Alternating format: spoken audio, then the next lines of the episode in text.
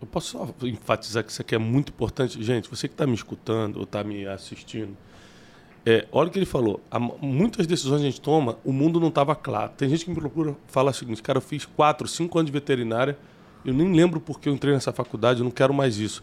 Na época, fazia sentido, mas o mundo muda, a mente muda. Então preste atenção nisso que ele tá, nesse pensamento que ele está construindo agora, porque isso vai te ajudar muito, inclusive, a talvez ressignificar alguns erros do passado.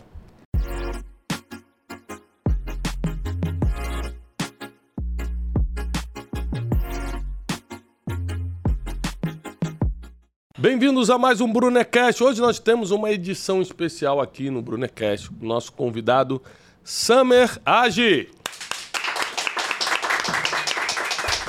Wesley, me explica um pouco aqui, vem aqui no meu microfone e compartilha com a gente. É, o Summer Agi faz o quê? Ele é amigo nosso e é juiz. Você é amigo dele? Você conhece o Wesley? Já viu alguma vez na vida? A partir de hoje. A partir de hoje. Ele é juiz, mas o que, que ele faz? Ele faz outras coisas. quero que você explique tudo. Ah, ele é uma pessoa muito boa. muito agradável. Rapaz legal. rapaz legal, tá. Na verdade, nós estamos com um, um grande pensador, né?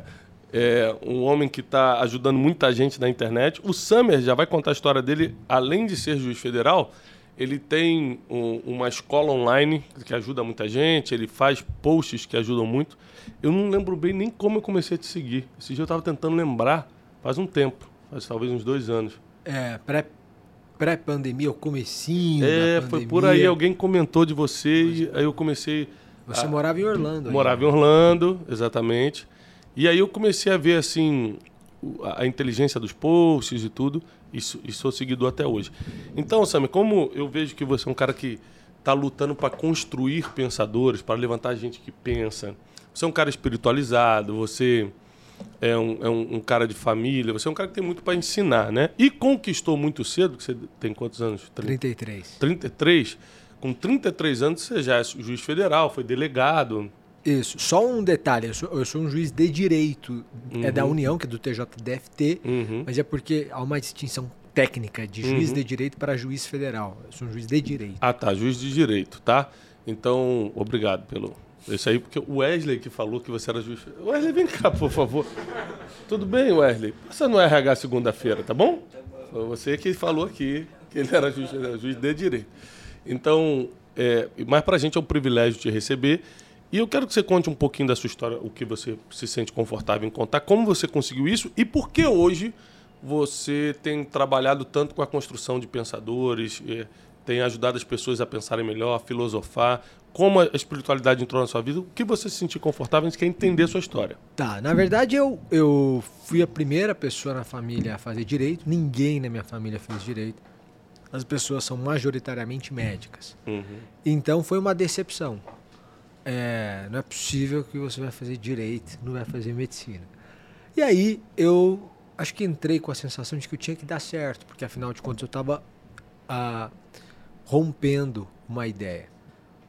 E comecei a estudar desde da faculdade, estudei muito, muito, muito uh, durante a faculdade. Saí da faculdade, eu já era delegado, fui três anos delegado. Aí, com 25 anos, tomei posse como juiz tornando a história gigantesca, uhum. curtíssima. Uhum. Essa é a história. E aí, uh, eu não tinha pretensão nenhuma de internet, de, de não era não era um plano de vida, não era um objetivo de vida. Eu comecei, eu tinha vontade de dar aula. E aí eu comecei a dar aula no, no é, particular de sentença, para quem chegava à fase de sentença de juiz. E um dia eu escrevi um texto e publiquei um grupo fechado no Facebook. Com o maior medo do mundo, fui lá e publiquei o primeiro texto. E uhum. deu uma uhum. repercussão que me espantou.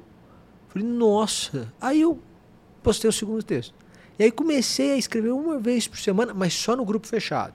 Aí depois eu falei, quer saber, eu vou, vou criar coragem e vou postar para todo mundo ver publicamente no meu Facebook. Aí postei.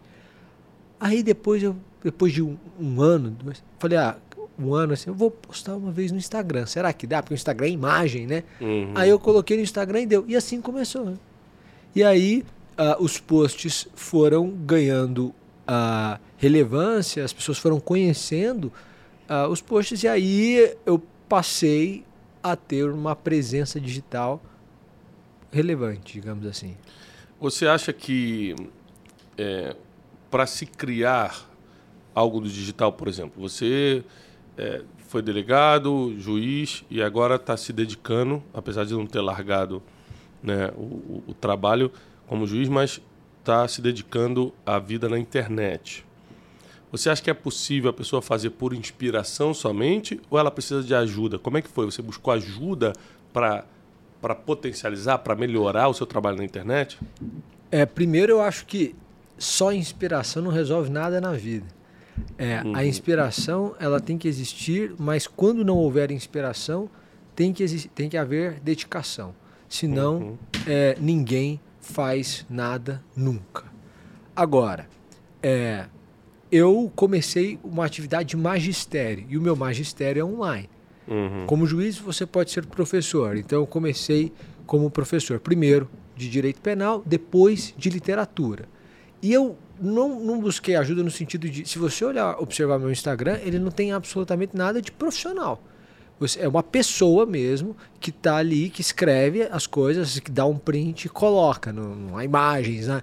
não existe, não existe nada profissional. Uhum. É, é, pessoal, sou eu ali, né? No, e, e, mas existe uma dedicação. Então, todos uhum. os dias, uhum. é, sempre há textos, sempre há respostas às caixa, caixinhas de perguntas. Então, é, talvez seja necessário a pessoa perceber que existe uma lógica, o Jim Collins fala isso em Feitas para Durar, que as pessoas normalmente adotam uma ideia do ou. Ou você faz isso, ou você faz aquilo. Mas existe uma genialidade do e.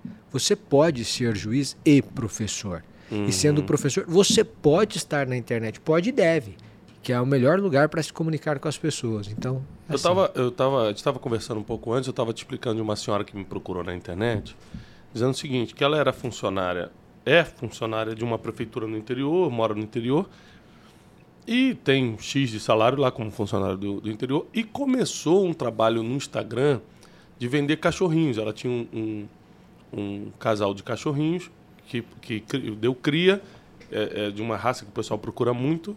Que ela começou a vender pelo Instagram, começou a postar fotos de cachorrinho, dia a dia dos cachorrinhos e vender. Conclusão: ela tira o X dela lá no trabalho formal dela, na prefeitura, e 5X, sem atrapalhar o trabalho, ela está ali no Instagram postando, vendendo, recebendo. Recebendo os pedidos e, e fazendo a entrega. Então, tem muita gente que combate essa questão. Ah, abandona a CLT, parte para o empreendedorismo, mas nem todo mundo foi chamado para ser empreendedor.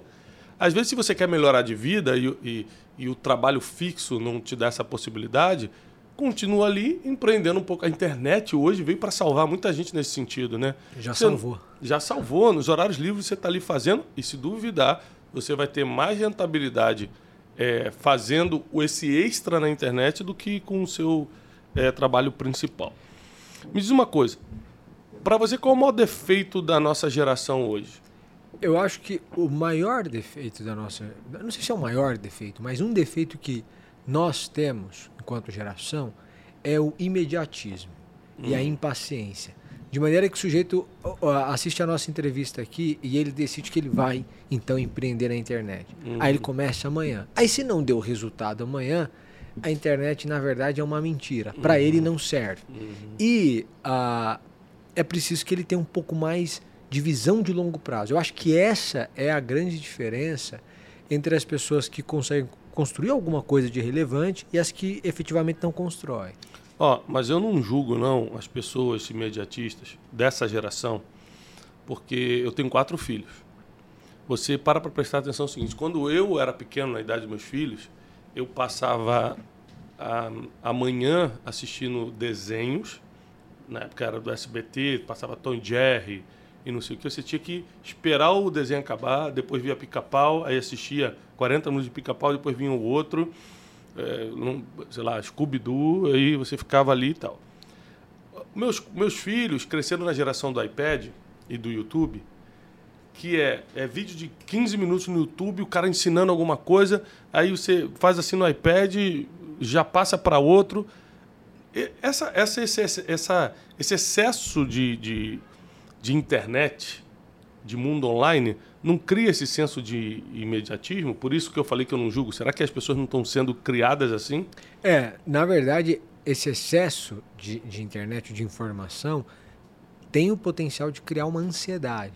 Então a gente está lidando com pessoas sempre ansiosas. Isso é uma consequência geral para todos nós, não somente uhum. para quem tem 18, 16, 20 anos.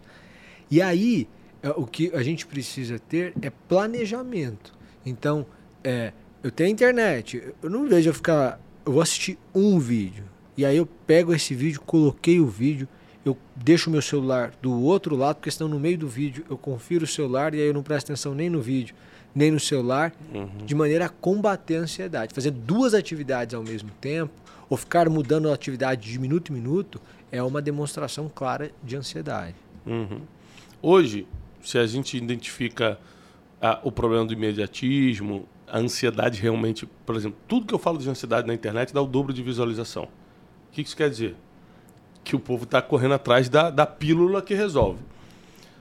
O que você tem oferecido, o que você tem visto que é necessário e você tem tentado ajudar as pessoas para que elas diminuam esse grau de ansiedade?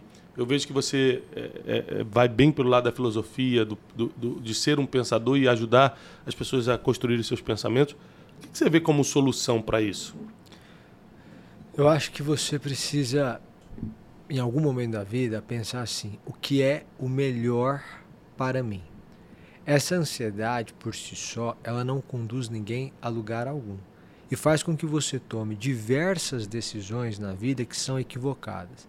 Existem erros que são imprevisíveis. Você erra, passa um tempo, você percebe que errou e diz: Nossa, mas quando eu errei, quando eu tomei aquela decisão, esse, o mundo não estava claro, então eu não sabia que caminho trilhar. Mas uhum. para a maioria dos erros que cometemos, já era perceptível eu posso só enfatizar que isso aqui é muito importante. Gente, você que está me escutando ou está me assistindo, é, olha o que ele falou. Há muitas decisões a gente toma, o mundo não estava claro. Tem gente que me procura fala o seguinte, cara, eu fiz quatro, cinco anos de veterinária, eu nem lembro porque eu entrei nessa faculdade, eu não quero mais isso.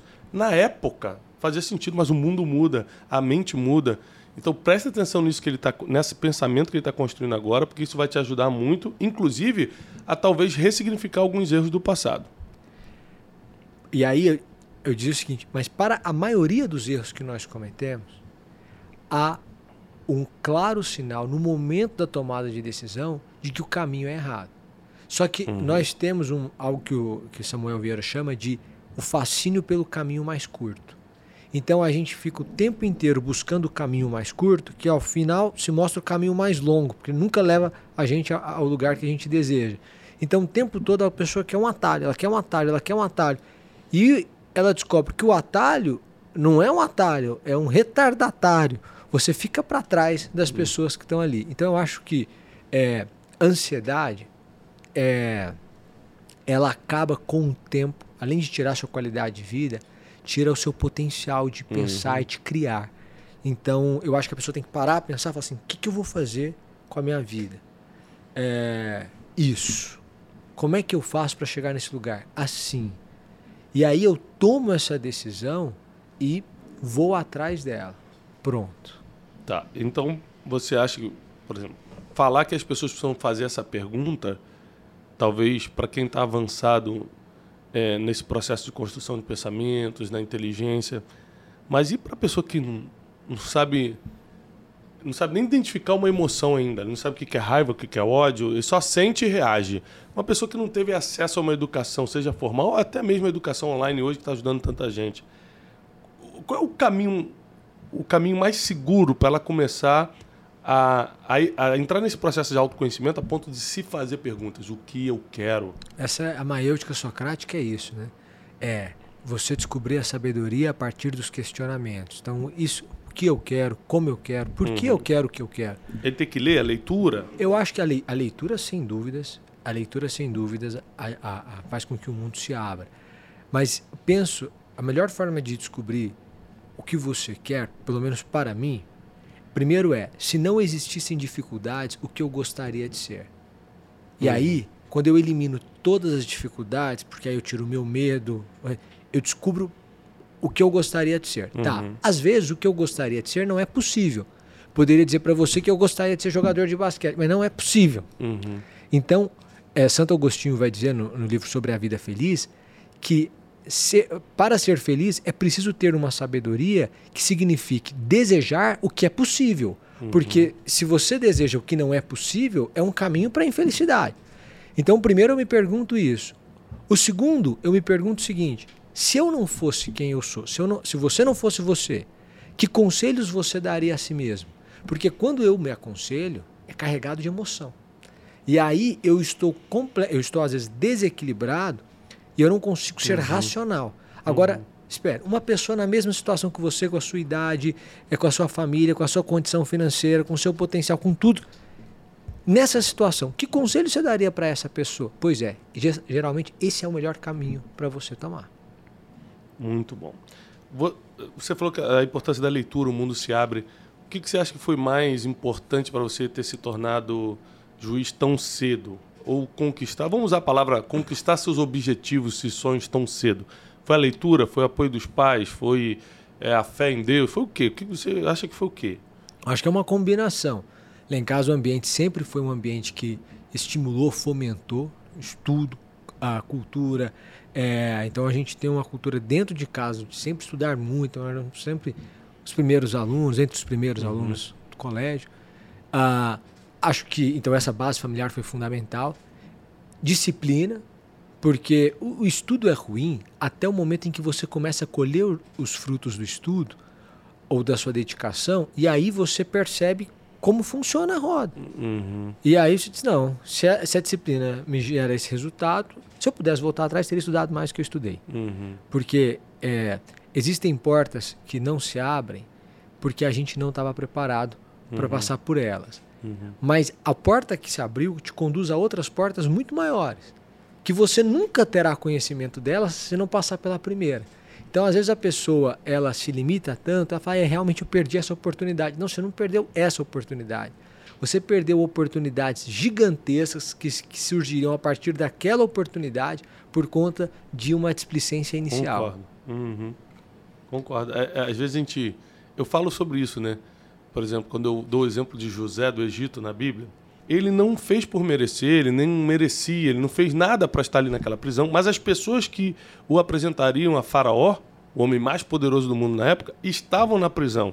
E assim muito é na vida das pessoas. Por exemplo, às vezes você está num lugar que você acha que não merecia estar, com pessoas que você acha que não estou entendendo o que, que eu estou fazendo aqui, eu me sinto até perseguido onde eu estou, mas só que esse é o lugar que está te forjando para o futuro, esse é o lugar que vai abrir novos caminhos, né, novos passos para o seu destino e principalmente essas pessoas que talvez hoje não façam sentido para você são as pessoas que vão soprar teu nome num lugar muito importante depois.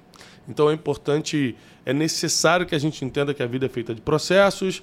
É, ninguém chega num lugar por sorte. Eu posso olhar para o seu Instagram hoje e falar que sorte, hein? Poxa, o cara é juiz novinho. É, mas eu não- consigo estudar como você estudou. Né? Eu matava a aula. Eu repetia a sétima série duas vezes, eu, Thiago. Né? Repetia, eu quase, quase que eu fiz mestrado em sétima série. Eu estava pensando em fazer um mestrado para dar aula depois. É, então, eu matava a aula para jogar flipper.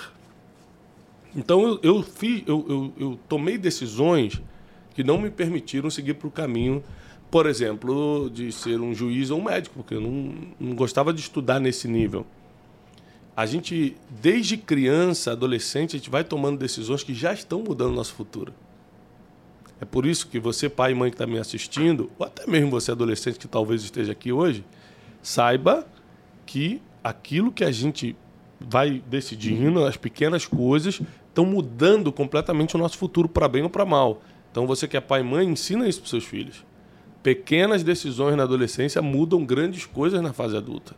É, Agora, onde é que entrou a fé em Deus? Já vem de família? Você teve uma experiência com isso? Você acreditou porque leu a Bíblia?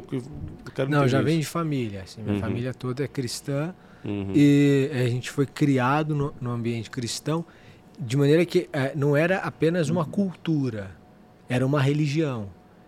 Eh, às vezes a gente vê ah, o cristianismo hoje como uma cultura, uma cultura cristã. A pessoa vive conforme eh, eh, essa cultura esse ensino. Não, era uma religião. é seguir, é acreditar, uhum. é orar e é buscar direção de Deus. Uhum. E isso faz com que a gente tenha certeza, mesmo quando não consegue enxergar nada. E essa é a paz que excede todo entendimento. Uhum. uhum. Agora, hoje, você que está escutando a gente, a gente está escutando aqui o Dr. Samer Age, que tem um trabalho fantástico na internet, que começou a vida é, cedo como delegado, depois como juiz de direito, e está nos ensinando hoje os processos que ele passou para construir a forma que ele pensa. E hoje ele tem ajudado muita gente na internet com isso. Se você pudesse dar um conselho para quem está escutando a gente agora, eu quero começar a pensar melhor. Porque uma coisa que mudou na minha vida, Samia, anos atrás, eu tomei uma decisão, cara, eu quero ser um homem melhor. Eu quebrei em 2014, quebrei assim, feio, financeiramente, emocionalmente, depressão, ataque de pânico, tudo. Falei, eu preciso ser uma pessoa melhor, não vou me entregar. A primeira coisa que eu decidi foi, primeiro eu vou pensar melhor. Então, eu sempre fui de ler, apesar de não ser um cara dos estudos assim formal, mas eu sempre gostei de ler. E eu peguei e me afundei na leitura de uma forma assim. É, foi até meio fora do, do, do normal. Eu lia muito. Eu estava quebrado, estava em casa parado mesmo. Eu lia muito. E eu decidi pensar melhor. E pensando melhor, eu consegui decidir melhor, tratar as pessoas melhor, é, fazer planos melhores. E eu, e eu fui ganhando força para essa minha reconstrução. Qual é o conselho que você dá para quem quer pensar melhor? Para mim foi muito importante o processo de pensar melhor. Qual é o conselho que você dá hoje? pensando como você pensa, alcançando o que você alcançou? Dois conselhos. Primeiro, leia os clássicos. Quais leia, são os clássicos? Leia Machado, leia Machado de, Assis, Machado de Assis, leia Shakespeare, uh, pode ler George Orwell, Clarice Lispector, Jane Austen, uh, Mário de Andrade, pode ler vários. Mas vários outros. Além dessa leitura dos clássicos, eu recomendo que a pessoa faça da reflexão uh, uma obrigação. Eu tenho um horário na semana para refletir. Então eu tenho as sextas-feiras, das 8 às 9 da manhã, a minha atividade é parar e pensar como é que está a minha vida, como é que foi a semana, o que, que eu pretendo fazer para a semana que vem, quais são os meus, que área da minha vida está me incomodando, o que, que eu posso mudar, em que, que eu posso melhorar. Esses dois comportamentos vão forjando um pensador. É, eu lembro que né, é, essa parte da reflexão é muito importante, né? Que eu pensava assim, com quem, a quem eu posso servir para aprender com ele. Na época que eu estava quebrado, eu pensava muito nisso. Assim, eu fazia essa reflexão, como eu tô, caramba, tô arrebentado, como eu faço para me levantar? Quais são os três passos que eu tenho que dar hoje? Com o que eu tenho na mão, não adianta ficar, ah, se eu tivesse tal coisa. Não, não, com o que eu tenho, o que, que eu posso fazer? Quem eu posso servir para eu aprender alguma coisa? E eu lembro que eu fui nessa época é, carregar livros por um grande palestrante e escritor e carregando livros, botando, fazendo a banquinha de vendas dele ali, como voluntário, ele não pagava nada para isso, eu aprendi o que eu faço hoje. Que legal. Eu aprendi, caramba, um palestrante, então tem que falar bem. Caramba, eu tenho que usar um blazer. Ah, tem que ter alguém que vende o material aqui no final de livro. Eu comecei a entender esse mundo servindo alguém e por acaso era o meu caminho. Era o meu caminho. Então a gente tem que aprender também, nessa fase de reflexão que o Summer está falando, a gente também sempre inclui essa pergunta: a quem eu posso servir? A quem eu posso. Porque esse negócio, eu vou colar nele para aprender. Essa palavra vou colar, parece que você vai tirar um proveito de alguém, isso é feio. É, networking, né, a conexão entre pessoas, é a arte de ser interessante sem ser interesseiro. Perfeito. Né? Eu poder ser interessante de alguma forma para você. E eu lembro que a maioria das grandes conexões que eu fiz na vida, eu primeiro dei e depois eu recebi. Né? A Bíblia diz é melhor dar do que receber. Você chega lá querendo uma informação, chega lá querendo uma indicação, chega.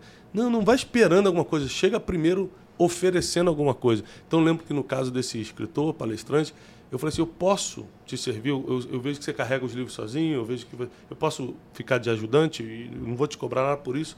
E a pessoa estava precisando. E, e foi lógico, foi uma coisa divina, porque era uma pessoa já importante, ele podia botar quem ele quisesse e eu que entrei ali. É, você falou a importância da família, né, dessa cultura familiar de estudo, ou seja, a cultura que você cria dentro da sua casa vai determinar como seus filhos vão pensar. Você tem que lembrar disso, tá bom? Por exemplo, lá em casa, a gente valoriza algumas coisas. A gente deixa muito claro para as crianças. Por exemplo, é importante falar inglês. Mas por quê? Porque eu já perdi muita coisa por não falar fluente na época. Hoje eu estou falando melhor. Mas quantas oportunidades eu perdi? Pra você ter uma ideia, eu era, eu sou músico ainda, mas na minha adolescência eu era, era minha vida a música. Estudava música, fiz conservatório, participei de bandas, trabalhei em estúdio de gravação. E o cara que eu mais admirava na vida nessa época chamava-se Ron Canoli. Era um cantor cristão americano que fez muito sucesso no mundo todo na década de 90. E ele tinha vários músicos muito famosos tocavam com ele, Abraham Laboriel no, no baixo, Chester Thompson na bateria, eu lembro até os nomes até hoje. E uma vez, esses caras vieram ao Brasil. E eu, eu trabalhava como voluntário numa igreja, eu era jovem, jovenzinho numa igreja, e quem o pastor selecionou para ser o motorista dos caras? Eu. Eu já tinha carteira de motorista, tinha 18 para 19 anos. Eu fui o motorista dos caras, só que eu não falava inglês. Ou seja, eu estava com o cara que eu mais admirava na vida até então. Eu não consegui trocar uma palavra com ele. Aquilo me chocou. Eu fiquei três dias dirigindo, três dias sem me comunicar. Né? E eh, duas vezes que eu tentei falar com eles foi aquela vergonha que os caras não entenderam nada. Eu parecia até o Wesley falando português hoje, ninguém entende nada. Então, assim, é impressionante como hoje eu, falo, eu boto meus filhos para estudar inglês. Eu falo, assistir desenho pode, mas só se for inglês. Mas por causa dessa, desse problema que eu tive, eu trouxe esse mini trauma Sim. da infância, da adolescência, né? E, e, e, passei para meus filhos. A importância do estudo, por quê? Porque eu sei o quanto eu perdi também por não estudar, o quanto eu deveria. É, passo para eles a importância, por exemplo, da oração, das questões espirituais, porque eu também fui criado num lar cristão onde meu pai sempre me ensinou muito a questão de disciplina, porque ele era militar, e da oração, porque ele era pastor. Então, é, disciplina, meu pai queria que a gente acordasse cedo arrumasse a cama, por exemplo. Meu pai era bem militar mesmo. Bom dia, alvorada, ele falava assim, alvorada, hora de acordar. Alvorada, todo mundo arruma seu material. O material era cama, você arruma as coisas. Aí eu e os meus dois irmãos, éramos três, arrumávamos tudo e tal. Só que essa disciplina que eu achava muito chata na época, me ajudou muito, me ajudou muito a me tornar é, o que eu sou hoje, a fazer o que eu faço hoje. Então nós temos que lembrar que a forma que a gente cria os filhos, a cultura que a gente implanta, está determinando a construção de pensamentos, logo as decisões das crianças. Samia, você falou sobre a leitura dos clássicos, eu acho importantíssimo, tá? É, eu incluiria aqui também, não sei se está dentro dos clássicos para você, mas Agostinho de Pona, é, tudo que ele escreve é bem interessante de ler, né? mesmo que a pessoa não esteja buscando. Agostinho é um teólogo, é, é, século II, século III? Eu não sei se é. Eu acho três que ou é quatro? É, três, Agostinho é século III ou IV, é, mas assim, tem ensinamentos preciosíssimos. Né? É, tem um, um livro dele chamado Confissões de Santo Agostinho que ele, ele, ele fala como ele fugiu do processo de, de tentações. É, é interessantíssimo porque é a sua vida, você vai se ver lá. Né? Então é importante a leitura e outra coisa, sair da bolha. Porque às vezes a gente, por exemplo, eu fui criado num lar cristão, então talvez eu não tenha me dedicado à literatura portuguesa, inclusive, tanto, porque eu, na adolescência, por causa do ambiente religioso, eu preferia ler um livro cristão, por exemplo, que é claro, me ajudou muito, mas não abre a sua mente em relação à literatura em geral. Então você tem esse equilíbrio, né? porque muita gente que nos escuta são católicos, são evangélicos, e às vezes você fica focado na literatura cristã, que eu indico, que é importante, que é fundamental, mas os clássicos, né? É, então cuidado de você não procurar qualquer tipo de livro, você está falando dos clássicos, é muito importante também para você é, falar melhor, escrever melhor. Pensar. Pensar melhor, né? Mas, por exemplo, eu escrevo livros, né? E eu mesmo que escrevo. Né? Te dei o livro aqui, Especialista em Pessoas. Eu, eu mesmo escrevo os livros.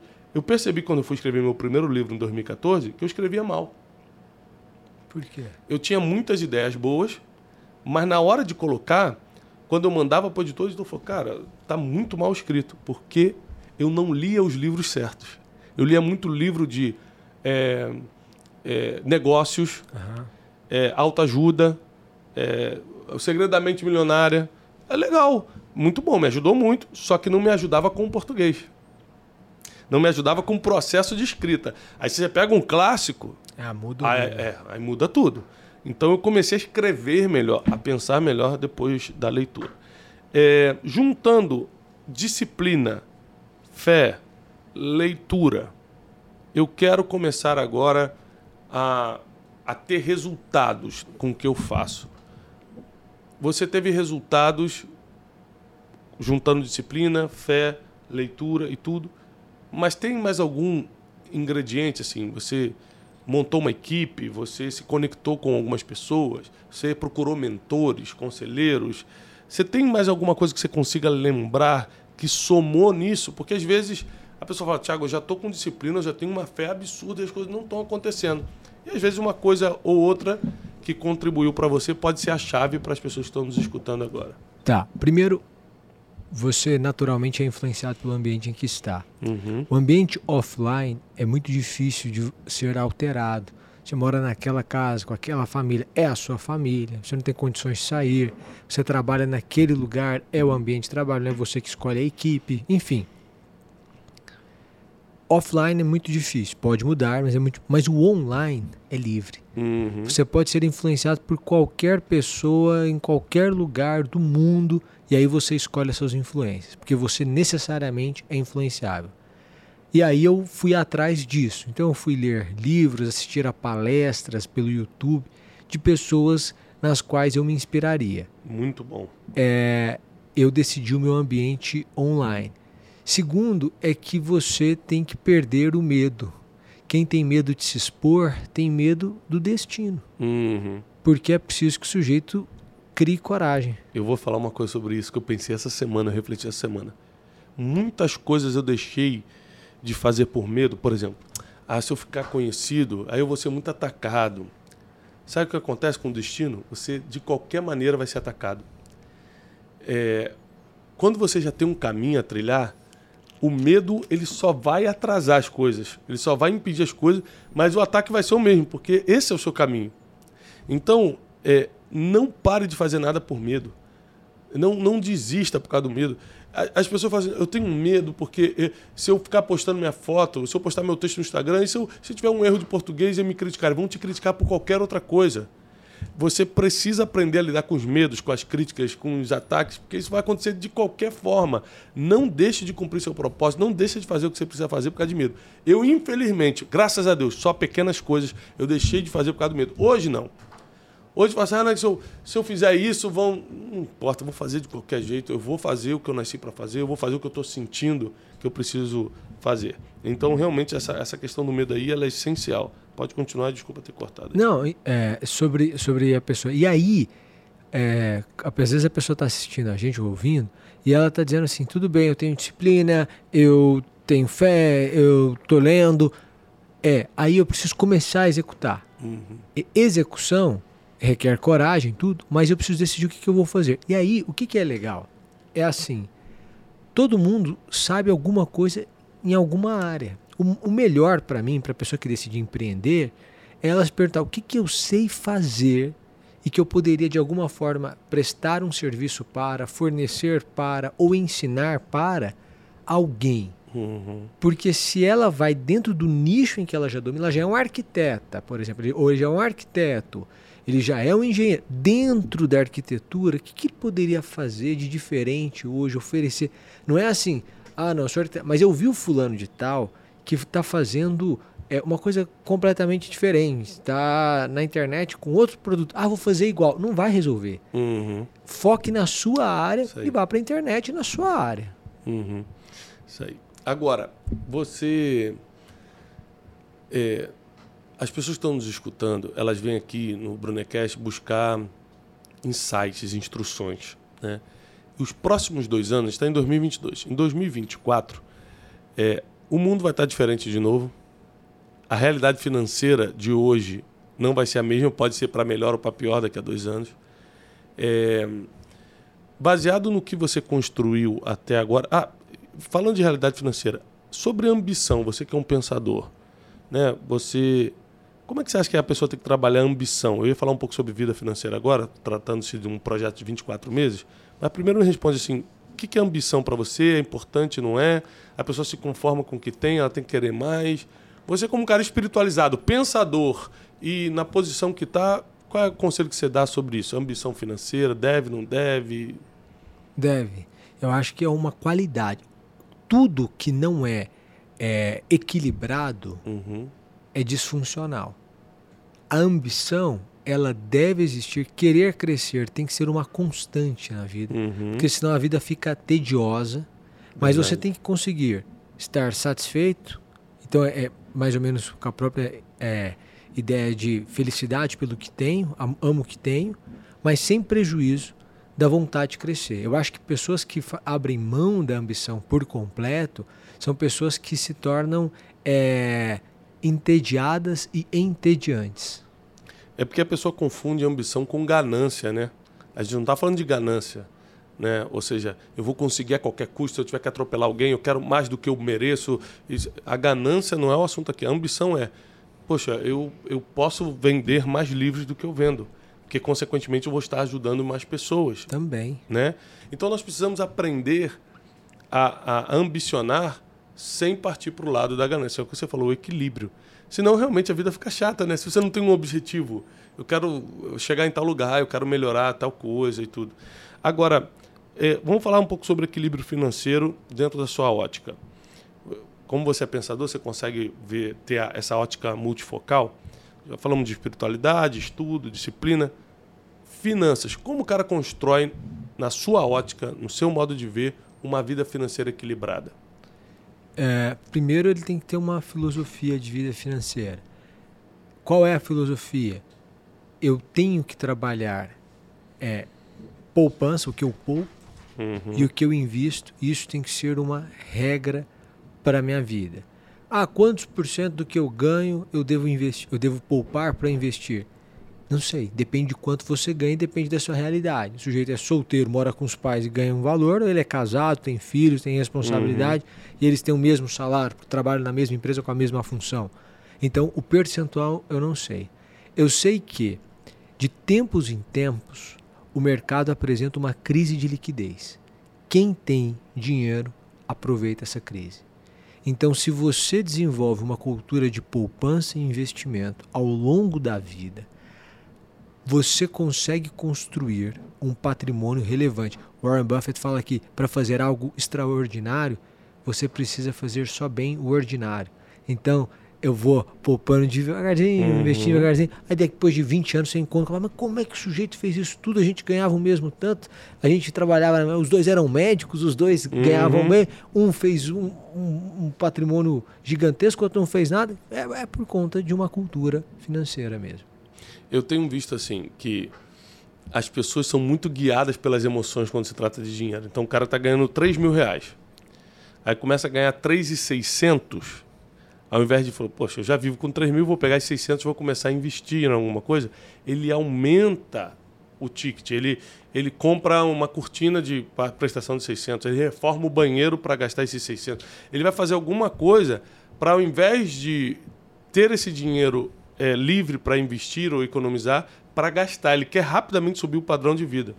Né, Wesley?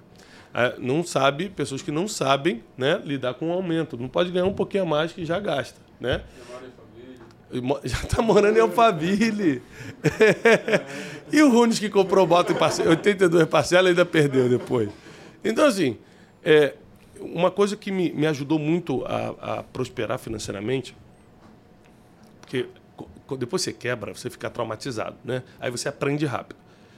E aí eu rapidamente voltei a ganhar dinheiro. Eu sempre fui um trabalhador, de manhã, tarde, noite, sempre nunca tive problema de trabalhar. Quando eu comecei a ganhar dinheiro logo depois da quebra, comecei a, a recuperar e crescer financeiramente, eu continuei com um estilo de vida extremamente baixo. Falei, nunca mais na minha vida eu vou quebrar. Então, meus amigos falavam assim, cara, você já está três anos com esse carro velho. Eu tinha um, um carrinho assim, não era vergonhoso não, mas era antigo, era carro velho. Falei assim, e vou continuar. Aonde é que entra a emoção? Você fala, caramba, é verdade, tá todo mundo me zoando aqui porque eu não tenho um carro bom, vou comprar um carrão novo. Não, eu não deixava isso pegar. Sabe por quê? Eu já tinha quebrado. Tem gente que parece que só aprende quando passa por um trauma. Quando Tem apanha... gente que nem com trauma. Tem gente que nem com trauma, né? Então, assim, eu falei, não, não, não vou deixar. Ele não vai pagar prestação, ele não vai me ajudar com boleto nenhum, fica dando opinião na minha vida, não.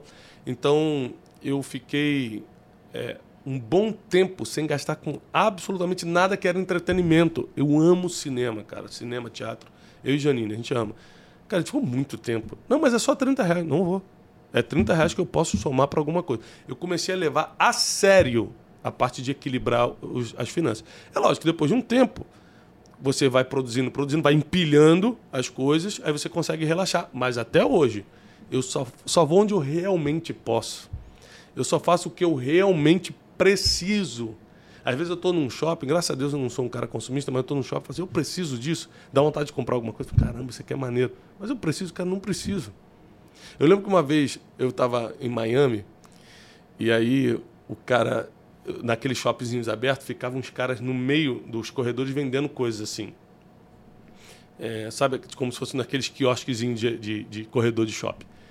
E o cara começou a me convencer a comprar uma cadeira que fazia massagem, que fazia não sei o quê, e que ativava as células, que se você ficasse sentado tanto tempo. O cara contou uma história lá, era um preço que eu nem podia pagar direito. Eu falei assim, cara, mas eu vou comprar esse negócio. Comprei, Aí depois que eu comprei, e chegamos no, no hotel que a gente estava, eu falei, gente, comprei a cadeira. Ela falou assim, que cadeira? Eu falei, aquela cadeira. Como é que você vai levar isso o Brasil? Eu falei, ah, deve ter um jeito. Ela falou, não tem. Outra coisa, é, tem alguma prova científica ou de médico que isso vai revigorar a tua célula? Eu falei, não, o cara falou. Ela falou, pô, o cara entrou. A gente não sabe nem como é que esse cara chegou nos Estados Unidos e está falando que, que vai resolver seu problema. Aí eu, foi a primeira vez que eu caí na emoção de comprar o que você nem podia e que nem precisava por empolgação. Conclusão, é, eu não tinha como trazer aquele negócio para o Brasil mesmo. Eu acabei vendendo para um amigo meu que morava lá, só que o cara não queria pagar o preço que eu paguei no shopping. Então foi o primeiro prejuízo que eu lembro, assim, clássico e claro, é, por empolgação. As emoções acabam controlando muito como a gente leva a nossa vida financeira. Impressionante. A compra é um ato emocional. Totalmente. Na maioria das vezes, a compra é um ato emocional. Totalmente. Tem até um livro, é, eu não lembro o autor, chamado Dinheiro Emocional. Fortíssimo esse livro, leiam. Né? Dinheiro Emocional, é um livro meu. Foi um, livro meu de 2015. Depois da minha quebra, eu escrevi um livro chamado Dinheiro Emocional. Que eu explico justamente como eu cheguei no fundo do poço por gastar dinheiro emocionalmente. Né? É, agora, para a gente finalizar, eu estou muito feliz assim da gente poder abrir a mente do, do, do, nosso público em vários, vários aspectos. Qual é o assunto que você acha mais relevante para a pessoa se especializar hoje? A pessoa está aqui e fala, Thiago, eu não tenho a mínima ideia da minha vida. E muita gente está assim, tá, Samia? Tem a mínima ideia do próximo passo. Você pode dar agora uma dica. Então, fala assim, você não sabe o que fazer, estuda isso aqui. O que você mandaria ela estudar hoje? Olha... Uh não é uma, não é uma escolha simples. Eu acho que existem é, determinados ramos que estão em, em, em, ascensão. em, ascensão, em alta. Eu, eu acredito muito em educação, uhum. então eu acho que é, é um bom momento. Eu acredito muito em saúde, mas aí você demanda um conhecimento técnico. Mas é, se a pessoa conseguir, de alguma forma, trazer para a internet algo de saúde e que seja escalável, acho que ela está diante de um grande negócio. Quando alguém me pergunta sobre isso, eu geralmente eu, eu só falo a palavra internet. Eu falo, Tiago, eu não tenho mínimo o que fazer da vida. Eu falei, estuda sobre internet, estuda sobre o mundo online.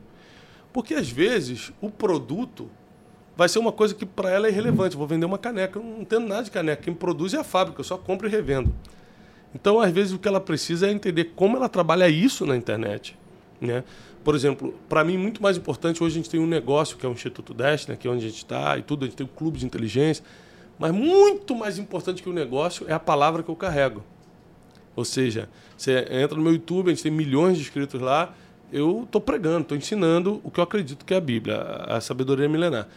Então, quando eu comecei a estudar sobre internet, não foi para vender na internet. Hoje a gente vende livro, curso, mentoria, mas eu comecei a estudar sobre internet, como eu posso multiplicar essa mensagem na internet? Perfeito. Então a primeira vez que eu viralizei, comecei a viralizar na internet, 2017 foi o primeiro vídeo meu que viralizou, 27 milhões de Nossa. visualizações em um vídeo no Facebook. Foi uma pregação. Foi uma pregação. Então eu entendi que a internet era um caminho para você levar a verdade que carregava e tudo. Aí depois, com o tempo, eu falei: caramba, eu não sou só um pregador. Eu tenho um conteúdo por causa da minha experiência de vida na parte emocional, meus estudos, a, a minha graduação nos Estados Unidos, tudo me levou para o lado da teologia, da vida emocional e comportamental. E aí, em vez de atirar para tudo quanto é lado, que eu acho que é uma coisa que também você faz muito bem, depois a gente pode explicar isso para o público, eu fui escolhendo uma linha e sendo fiel a essa linha. Quem atira para tudo quanto é lado não fica conhecido por nada. Perfeito. Né? Então, por exemplo, eu comecei a te seguir no Instagram, você falava de filosofia, pensamento, pensadores e tal, e às vezes você sobe um conteúdo jurídico. Que não, não me interessa o conteúdo jurídico, mas como talvez seja 20% do que você Nem sobe, é, é, eu continuei lá, te seguindo, antes mesmo da gente se conhecer. Se a pessoa posta um dia a família, outro dia a comida, um dia o pensamento, outro dia um versículo bíblico, e depois um comentário sobre o BBB, e depois não sei o quê, quem vai ficar seguindo essa pessoa? Não tem uma linha editorial, não tem. Então as pessoas acho que não são muito coerentes. A dica que eu dou é o seguinte: em cima que você falou, ah, escolhe saúde, escolhe educação, é o, é o caminho. Mas eu acho que para quem está perdidinho, perdidinho, estuda primeiro o básico, é a internet, que não tem jeito, é a plataforma que você vai usar para ou entregar sua mensagem, ou vender alguma coisa, ou simplesmente é, cumprir o seu propósito de vida ali. É, o primeiro passo para quem quer estudar a internet, por exemplo, quando você fala, cara, eu quero, eu quero brilhar. Porque quando eu comecei a te seguir, você tinha, sei lá, 80 mil seguidores, 100 é, mil. É, 100 mil, eu acho. Aí você está chegando a um milhão agora. Mano, como é que foi isso? Você, qual é o passo que a pessoa tem que fazer para. Não, se eu tenho um conteúdo bom, eu quero crescer. É ler o quê? É ler sobre o Instagram? É ler sobre o YouTube? É participar de algum curso? É... O que a pessoa tem que fazer, na sua opinião? Eu acho que ela tem que ter constância é, eu falo sobre isso, coerência e constância. Coerência é você seguir a linha, constância é fazer todo dia. Todo dia. Mas como é que ela pega essa informação? É, assim, eu. Porque, por exemplo, para mim, desculpa, mas para mim é diferente, porque, por exemplo, se eu quero uma informação, por, por eu estar numa posição que eu estou hoje, eu ligo para alguém. Quando eu comecei o Brunecast aqui, eu liguei para o Thiago Negro, e o Thiago Negro já tinha um Primocast, que era o top do, do Spotify. Eu liguei para o Thiago Negro, já era meu amigo, falei, Negro, como é que eu faço um, um um, um, podcast. um podcast, cara. O que, que eu compro de microfone? Eu não sabia nada. Estou falando de um ano atrás. Aí ele pegou e me deu todas as dicas e falou, cara, segue o caminho da espiritualidade. Eu só te escuto por causa disso. Então não vai para outro lado. Vai... Ele me deu a linha editorial, me deu tudo. Pronto, graças a Deus hoje o Brunecast está em primeiro, é, tá entre os três do Spotify desde sempre. Desde que a gente começou. Mas eu tive para quem ligar. Agora eu tô falando de uma pessoa Tá Como do... eu, que não tinha para quem é, ligar. Hoje em dia não, tem para um ou dois para é, ligar. Mas você tem. Não, mas você. Não, mas você tem. Você, você tinha um jeito de ligar. Eu tô falando, às vezes a pessoa está dentro do carro escutando a gente agora, ou está dentro do escritor, no trabalho dela com fone de ouvido, falando assim, mas, pô, eu não, não tenho conhecimento nenhum. Tá. É, precisa ter um pouquinho de sabedoria. Primeiro, visite as páginas das pessoas que você admira ou que são seus referenciais. Muito bom. Vá aos detalhes. Por exemplo, é, esse mesmo podcast está em vídeo. É só você dar um zoom e você vê a marca do microfone que ele usa. Uhum. Digite no Google como criar um podcast. Uhum. Converse com várias pessoas que têm 18, 19, 20 anos estão nas faculdades, que eles sabem tudo. Essa, essa meninada aí de 17, 18 que estão na, na fazendo ciências da computação, fazendo não sei o quê. Você encontra alguém bom, pode ser à distância, a pessoa pode estar em outra cidade, vai, faz e comece mesmo que mal. Ah, mas não está perfeito. Se você está começando um negócio perfeito, você está começando um negócio atrasado. Tem que ser antes. E aí você vai e com a medida que você vai evoluindo, vai melhorando. Ah, né, aqui é lindo, é maravilhoso. É, mas se alguém dissesse para você, ó, precisa investir isso tudo para você começar a trabalhar na internet, você dizia, ah, não uhum. tenho condições de fazer esse investimento. Só lembrando que as minhas primeiras lives, hoje a gente estava lembrando disso é, com o Cleito, trabalha aqui mais tempo era só pelo Facebook de um celular bem velho que eu tinha e dava 48 pessoas. Isso eu estou falando de 2016. E eu ficava feliz. Oh, deu 48 pessoas e tal. Eu celebrava os pequenos começos, né? A, a própria Bíblia diz que ninguém despreze o pequeno começo. Ninguém despreze. Porque tudo que começa grande é estranho já. É, né? Todo mundo nasce pequeno e vai evoluindo. Então, com pouco que você tem, conforme o Dr. Samer falou, vai lá, estuda, vê na internet. Tem muito evento gratuito, né? Muito. Esse dia eu fui dar palestra num evento gratuito, um monte de gente. Aí você vê, às vezes tem alguém aqui do lado, que mora do lado, tá precisando de ajuda, mas não sai de casa. Bota uma calçadinha e vem aqui assistir uma palestra dessa. Então, às vezes, você tem que fazer agora o esforço de alugar. Eu não posso pagar, tem muita coisa gratuita. Eu, não, eu não tenho dinheiro. Pô, na internet está cheio de coisa maravilhosa. Tem cursos no YouTube maravilhosos. É, por exemplo, quando eu decidi, eu quero pregar, o que, que eu fiz? Me afundei em pregação no YouTube. Tudo de graça. Assistia 10 pregações por dia. Tudo de graça. Então não tem desculpa. Não tem desculpa. Chegou a hora da gente mudar o nosso futuro, o nosso destino, através de tudo que a gente falou. A gente falou coisas aqui muito interessantes. Eu quero dar uma, uma recapitulada. A gente falou sobre o poder do estudo, da cultura familiar, da disciplina, da fé em Deus, da leitura dos clássicos, da reflexão como obrigação, tirar um tempo por dia para você é, refletir sobre sua vida, desejar só o que é possível para que você não caminhe pela infelicidade, né? Não tem como mudar muito o ambiente offline, por exemplo. A igreja que você frequenta são aquelas pessoas mesmo que estão ali. O trabalho são aqueles colegas de trabalho mesmo, mas o, o ambiente online você pode revolucionar hoje. Então, é, eu quero agradecer profundamente a participação do Dr. Samer Aj. Uma forte salva de palmas. Bom demais. Quero pedir perdão ao doutor pelo Wesley, que né, não soube explicar direito, não estudou para esse podcast. Né? Espero que pelo menos a parte dele da câmera esteja funcionando, que só vai saber depois da edição. Está tudo funcionando. E agradecer você que ficou com a gente quase uma hora de podcast. A gente vai correr agora, porque ambos temos um voo. E eu quero desejar paz e prosperidade para todo mundo está aí. Doutor Sam, últimas palavras. Eu quero agradecer o convite. Para mim é uma honra, uma alegria estar aqui com vocês. Quero desejar às pessoas que o ano seja um ano muito próspero e, e um ano de crescimento, para que elas possam começar a colher esses, essas sementes que elas vêm lançando. Amém. É isso aí, pessoal. Até o próximo Brunecast. Se você gostou, tira agora um print desse Brunecast sobe aí no seu stories do Instagram, pega o link aqui do Spotify, manda no seu grupo do WhatsApp, Telegram, manda para todo mundo, que com certeza vai ajudar muita gente. Não deixa de seguir Samerage no Instagram. Tem YouTube também? Tenho. Tem. Summer, a gente vai deixar aqui na descrição do, do vídeo do Spotify também, tá bom? Deus abençoe todo mundo, paz e prosperidade.